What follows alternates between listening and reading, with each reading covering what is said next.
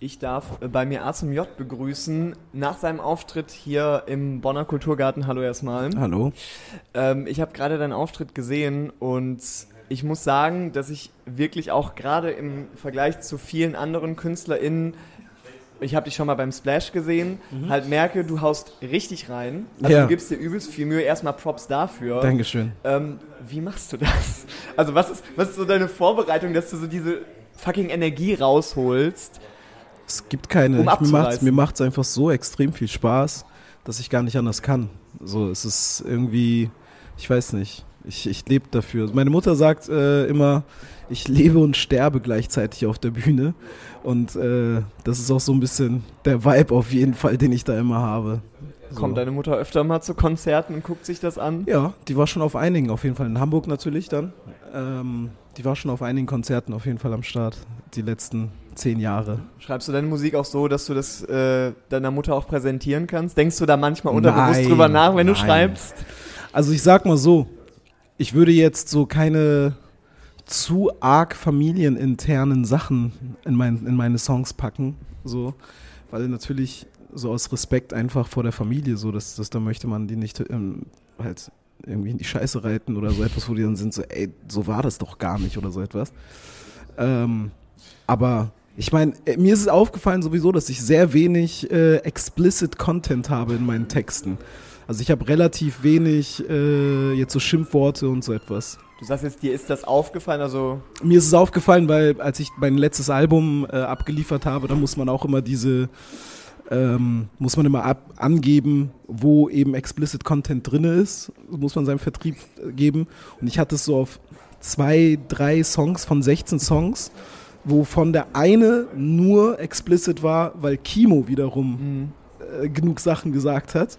Und bei mir ist es dann einmal so ein FICK. Okay, so also machst du es nicht absichtlich dann, nee. dass du beim Schreiben schon denkst, ich will das nicht. Ich glaube, ich fluche einfach generell sehr wenig. Ich fluche, wenn dann meistens eh nur auf Rumänisch und deswegen ist das so. Aber ah, das ist cool, das ist unique. Ja.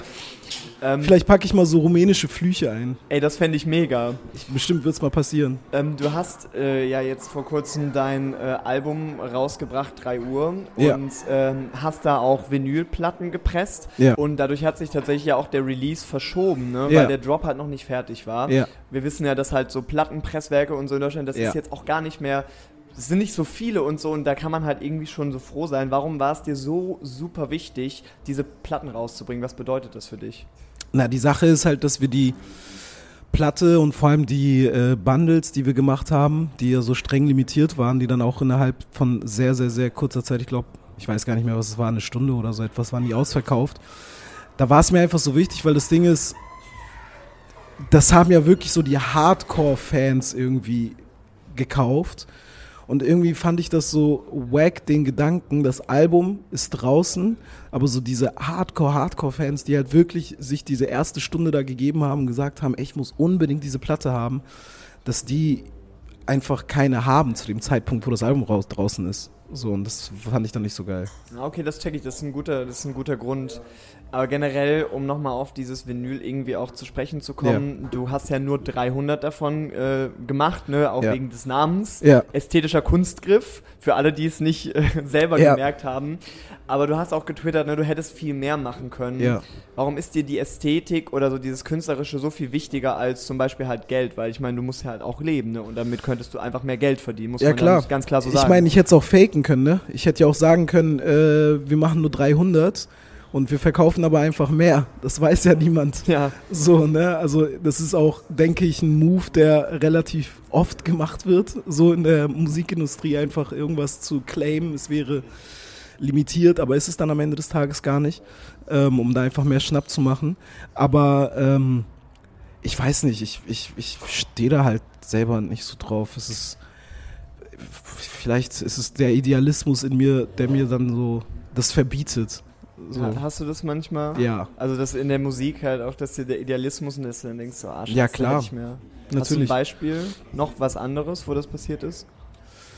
Na, ich sag mal so, wir hatten ja schon mit diesem Album beispielsweise, haben wir uns ja schon so mit Majors hingesetzt und drüber gesprochen, so ob man nicht deren Power nutzen kann, um das Ganze ein bisschen größer aufzuziehen. Mhm. Und einer der Hauptgründe, weswegen ich mich dann doch dagegen entschieden habe, ist irgendwie, wer, dass ich in den letzten Jahren so viel gegen diese Major-Industrie in dem Sinne gesagt habe, dass ich es komisch finden würde, plötzlich absolut Teil davon zu sein. Deswegen habe ich dann auch in Gesprächen gesagt, wenn wir das machen, dann muss das eben wirklich so sein, dass wir alles selber entscheiden und wir nur eure Power kriegen. Wir wollen gar nicht irgendwie jetzt ähm, das Schema F durchspielen.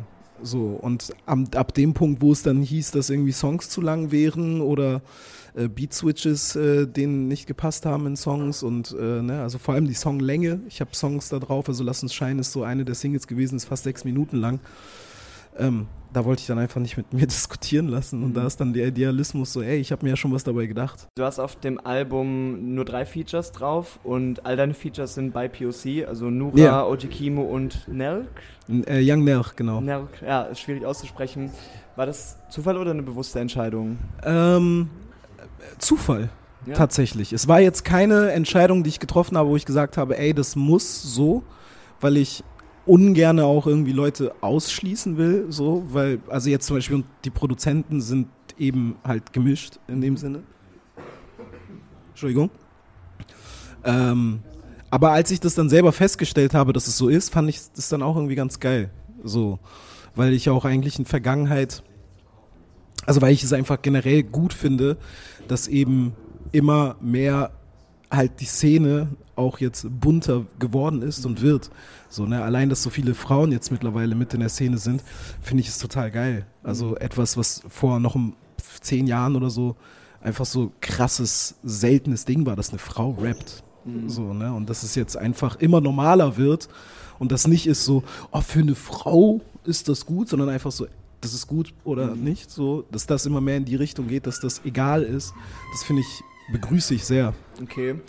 Also beim, beim Sexismus voll, aber ich finde jetzt gerade auch so, beim Rassismus ist es irgendwie noch nicht so weit. Also, dass man halt einfach in Deutschland natürlich viele auch nicht Deutsche oder irgendwie KünstlerInnen, RapperInnen hat, aber gerade bei so bei POC ist es noch relativ wenig. Nimmst du das auch so wahr? Ja, es ist auf jeden Fall immer noch ziemlich wenig, aber es ist trotzdem sehr viel mehr. Also, wir haben ja jetzt, ich habe da zum Beispiel mal so ein äh, Radio-Freestyle gemacht, ähm, wo ich sehr viel so Shoutouts gegeben habe, eben an ähm, andere schwarze Künstler. Ähm, und dabei ist mir so eben aufgefallen, ich hätte noch viel länger und viel mehr Shoutouts geben können. So, und es gibt ja etliche KünstlerInnen, so, die halt einfach schwarz sind mittlerweile. Es gab es, als ich angefangen habe und so in der Szene überhaupt stattgefunden habe, gab es mich mhm. und dann natürlich so die ältere Garde, irgendwie Sammy Deluxe und Afrop und Megalo und so. Aber so quasi Leute, die mit mir gerade da waren, da gab es dann irgendwann, so nach einem, zwei Jahren, gab es dann Sam, aber mehr gab es auch nicht. Aber ich habe auch das Gefühl, dass du da schon auch irgendwie noch eine starke Meinung hast, weil du hast ja auch so ein bisschen gegen Shireen David geschossen, weil du ja meintest, du yeah. wie Shireen David wegen yeah. der Blackfishing-Vorwürfe yeah. und so. Was würdest du dir da vielleicht so ein bisschen mehr von der Szene wünschen dahingehend? Naja, es ist halt ein sehr schwieriges Thema, was man jetzt gar nicht irgendwie so runterbrechen kann. Und es war jetzt auch gar nicht irgendwie gemeint als krasser Diss in dem Moment oder was weiß ich. Ich fand, in erster Linie fand ich die Zeile einfach gut. Mhm. Und zweitens. Ja Dankeschön. Ähm, ich dachte mir so, oh shit. und ähm, für mich war es halt einfach, ich, ich finde das, ich fand es einfach in, von ihr damals schwach, dass sie ähm, sich so extrem nicht nur optisch so an der schwarzen Kultur irgendwie bereichert hat und ähm, da aber dann halt nie wirklich was dazu gesagt hat und auch zu diesen Blackfishing-Vorwürfen einfach, ich weiß nicht, ob es mittlerweile passiert ist, aber einfach nie wirklich was gesagt hat und es so ein bisschen wegignoriert wurde, weil es gleichzeitig einfach bedeutet, dass da Platz weggenommen wird für eine Person, die halt wirklich schwarz ist. Mhm. So, und das ist halt immer das Problem in solchen Fällen, dass es dann ist, weil es ist natürlich leichter, ähm, was heißt natürlich, ist es leider leichter, eine Person in einem zum großen Teil weißen Land irgendwie äh, äh, zu supporten. Vor allem ist Hip-Hop auch größtenteils weiß in Deutschland. Ähm, und die zu supporten ist leichter als eben eine schwarze Person. Also da gibt es auch etliche Sachen, die Ja. so intern sind, die Ja, müsste ja. ich jetzt. Shireen David auch echt, ne, auch schwierig, weil sie dann ja doch wieder halt auch so für Frauen aufsteht und dann auch coole Sachen macht in der Das finde ich auch Beziehung, völlig ne, dass gut. Sie halt beim, ne, bei der Deutschrap MeToo-Debatte halt die erste Absolut. ist, die was gesagt hat. Genau, muss man halt auch einfach dann so anerkennen. Ey, absolut. So das fand ich auch richtig stark, aber die, denselben Einsatz hätte ich mir dann in dem Sinne auch gewünscht, halt, was die Genau. Rassismus-Sache Du hast auch, angeht. glaube ich, noch in, in irgendeinem Interview äh, neulich gesagt, ne, das gibt halt irgendwie auch immer so diese, diese zwei Seiten und es ist halt nicht immer dieses Schwarz und Weiß, so der eine hat Recht, der andere hat Unrecht, sondern Exakt, ja. ne, man macht das eine richtig, das andere vielleicht falsch. Du bist ja 2018, glaube ich, Vater geworden, beziehungsweise oder irgendwann um den Dreh Mhm. rum. Ähm, und das heißt, dein Sohn ist jetzt drei Jahre alt Mhm. mittlerweile. Ich Ja. kann mir vorstellen, ne, der checkt wahrscheinlich schon auch einiges. Ich weiß nicht, Ja, wie schnell, klar. ich habe keine Ahnung, wie schnell Kinder aufwachsen. doch, klar. Kann schon laufen, ne? Ja. Nein, Spaß. Nee, doch, Aber doch. halt auch schon so reden und so. Und ich dachte mir, dass halt jetzt gerade während Corona, also ne, 2020 war halt ein crazy Jahr. Wir müssen auf einmal irgendwie Masken tragen, wir dürfen nicht Ja. rausgehen. Ähm, Black Lives Matter ist halt auch voll das große Thema. Wie hast du das deinem Sohn erklärt? Ähm, also tatsächlich, also so jetzt so diese ganzen politischen Sachen und so etwas sind ja noch gar kein Thema irgendwie, das, das kriegt er ja in dem Sinne, hat er da noch nicht mitbekommen und so. Aber jetzt auch so das mit den Masken ist halt eine so krasse Selbstverständlichkeit. Da hat er, das hat er gar nicht hinterfragt, weil das kam dann in einem Alter, dass wir dann alle Masken getragen haben. Das war wann, letztes Jahr ab März ungefähr. Da war er gerade zwei. Da hat er gar nicht richtig gecheckt, dass jetzt was groß anders ist. Das hat er gar nicht so riesig hinterfragt. Ich glaube, wenn das jetzt so wäre, dass jetzt auf einmal alle Masken tragen würden, ich glaube, dann wäre es wär schon so, hey, Papa, warum trägst du jetzt eine Maske und so etwas? Aber da es einfach alle gemacht haben, war es einfach so, Also ein richtiges Pandemiekind einfach. Ne? ja voll, klar. Und dafür dann aber halt später wahrscheinlich immer so ein bisschen vorsichtiger, ne? Wie Wahrscheinlich, denkst du da so klar. als Vater drüber? Also meinst du, das traumatisiert die irgendwie voll? Oder? Nö, überhaupt nicht. Es ist ja einfach, ein- wenn du so aufwächst, dann ist es ja einfach normal für dich irgendwie. Alles, womit du aufwächst, irgendwie ist ja normal. Mhm. So, also, keine Ahnung. So, zum Beispiel bin ich einfach in nicht so finanziell nicht so guten äh, Verhältnissen aufgewachsen und das war für mich auch eben normal, dass wir für diverse Sachen kein Geld hatten, wofür andere dann wiederum Geld hatten. Das habe ich dann auch nicht hinterfragt. Ähm, aber das, das ist ja, keine Ahnung, wie wenn, wenn, wenn die Eltern nicht mehr zusammen sind oder so. Mhm. Das ist dann einfach Ja, normal. jeder hat, glaube ich, so seine eigene Sache, die Ja, ja, in der klar. Kindheit, ne, die, wo, wir sind ja eh alle traumatisiert durch die eine oder andere Sache. Klar. Ist auch so einfach, seine Kinder zu traumatisieren, ist ganz schlimm. Ich studiere Psychologie und so, du kannst halt wirklich im falschen Moment den falschen Film machen und Natürlich. Für, für immer Angst vor Zimmer. Ja, natürlich. Sorry. Ist halt dann einfach, ist dann halt so, ne? Scheiße. ja, bei mir ist es so mit der Spinnenangst auf jeden ja, Fall. hast du. Ja, ja, da, da, da habe ich ein ziemliches Trauma von meinem Bruder auf jeden Fall. Okay, aber So. immerhin weißt du, wo es herkommt. Ja, ich weiß, wo es herkommt. Ähm, du hast, habe ich gesehen, für Donda von Kanye Ja. West, das ja jetzt rausgekommen ist, äh, sehr viel später als erwartet, hast du eine neue Tracklist gemacht. ja. Fand ich einen krassen Move. Warum? Ähm, weil ich das Album so wie es war, also wie es rausgekommen ist mit den 27 Tracks, erstens zu lang fand und zweitens fand ich einfach die Tracklist nicht so kohärent. Und ähm, als sehr großer Kanye-Fan, so und auch definitiv musikalisch einer meiner größten so Einflüsse, würde ich sagen, ähm, fand ich so vor allem so wie das Album anfing, irgendwie so, so merkwürdig. Und ich bin jemand, dem halt so Tracklisting immer sehr, sehr, sehr wichtig ist bei den eigenen Alben.